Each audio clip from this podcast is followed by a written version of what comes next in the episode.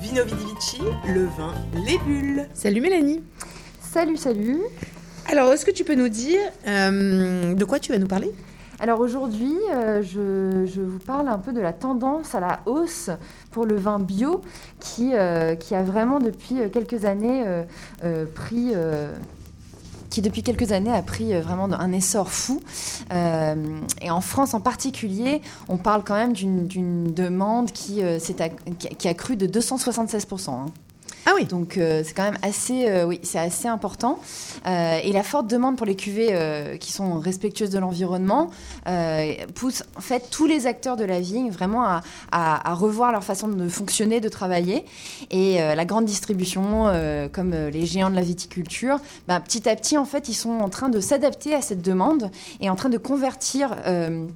Leur agriculture justement au bio et euh, même si au début les premières années sont toujours un peu difficiles ça, ça promet de payer en fait au long terme parce que vraiment euh, euh, ils sont ils sont c'est assez drôle d'ailleurs parce que finalement les, vins bio sont restés assez longtemps marginaux si on veut.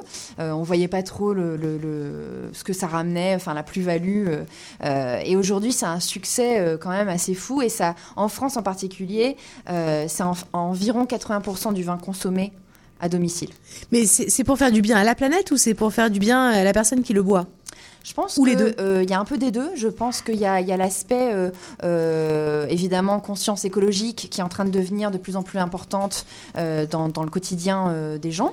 Mais au-delà de ça, je pense aussi que l'approche de la viticulture bio et la façon de, de, de créer des vins, les gens en sont de plus en plus conscients en fait. Ils savent comment se fabrique un vin, ils savent quelles sont les étapes qui sont utilisées pour la fabrication du vin. Et résultat, ils commencent à s'intéresser, à se rendre compte de, bah, en fait, je veux pas telle chose ou, ou je préfère qu'il y ait moins de telle chose dedans. Là, je parle justement d'additifs, par exemple. euh, et c'est- justement, on a vu euh, une forte tendance vers le vin nature, par exemple, euh, où l'utilisation du soufre est quasiment enfin, inexistante. Donc il y a vraiment toute cette tendance qui, a vraiment augmenté énormément. Enfin, pour, l'exemple, en 2017, les vins bio ne représentaient qu'environ 3,72% des bouteilles vendues en France. Mais la progression est assez spectaculaire parce que donc entre 2012 et 2017, c'est cette augmentation de 276%. Quoi. Ok.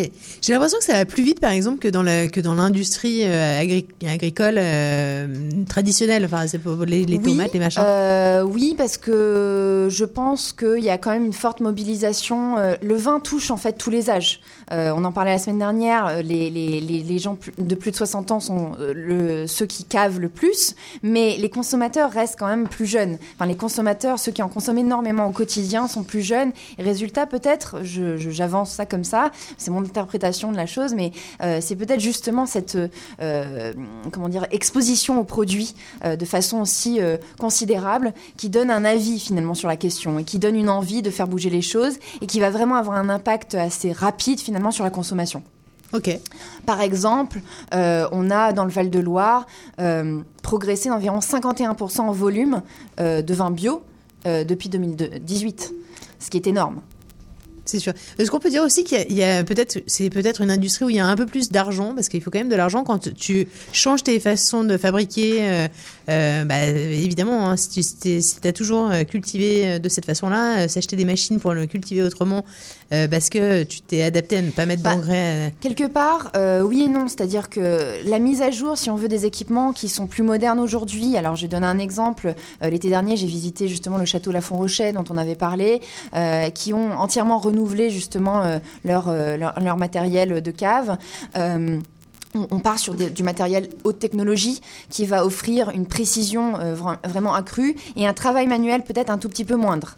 Euh, surtout sur euh, la vinification et, les process après évidemment les, vendanges. Et, et résultat, peut-être que ça permet finalement de se concentrer sur ce que veut le consommateur. Et vu que le consommateur montre un intérêt quand même assez prononcé pour le bio, eh ben on peut finalement se le permettre. Euh, parce que finalement, les, les- les- viticulteurs sont pas riches hein, la plupart du temps. Euh, euh, quand on pense, euh, on voit une belle bouteille euh, à la SAQ, on pense euh, ah ben celui-là euh, c'est sûr euh, vu l'étiquette euh, qu'il est riche, mais en fait non. Euh, ils sont très peu nombreux à être riches entre guillemets. Euh, et résultat, euh, c'est souvent plus une question de conviction euh, qu'une question euh, d'argent. Ok. Voilà. Mais c'est rassurant aussi. Finalement. Enfin, oui. Euh, moi, je trouve que oui. Après, évidemment, il y a, il y a- comme dans toute industrie, il y a les géants euh, euh, du vin qui vont avoir une approche beaucoup plus, euh, comment dire, de masse, si on veut. Mais le vigneron lambda, si on veut, a, a- a une approche habituellement une- un amour de son métier qui va transparaître dans son Et de la terre. Et de la terre, son, nécessairement. Tout à fait. Bien, écoute, c'est impeccable. Le, le vin bio de la semaine Eh bien, Peut-être le vin bio de la semaine, c'est un champagne il se parce garde- que il faut fêter hein, la Ah ouais, réouverture des terrasse, Moi, je le suis déconfinement qui s'approche. La terrasse à 10 Donc, degrés, on la euh, fête. Un champagne, le champagne de Pascal Doquet, euh, Horizon. Euh, blanc de blanc brut, Oh. excellente surprise. J'ai, euh, je, je, je- j'en prends souvent maintenant. Euh, c'est un Parce que t'as bio. fêté déjà avant. Oh, coquine, coquine. Oh, tu sais, on est à la radio, il faut pas tout dire. Et, euh, et il est à 59 dollars à la SAQ. Ah Ok. ouais. Ouais. Mais là, t'es en Champagne, c'est un Blanc de champagne, blanc, un champagne, champagne. De, de la région de Champagne. Oui. D'accord. Ok. J'aime Super. bien, Donc chardonnay 100% parce que c'est un blanc de blanc. bien sûr. Voilà. Enfin, je dis bien sûr, j'acquiesce, mais d'accord. Euh, tu peux redire le nom?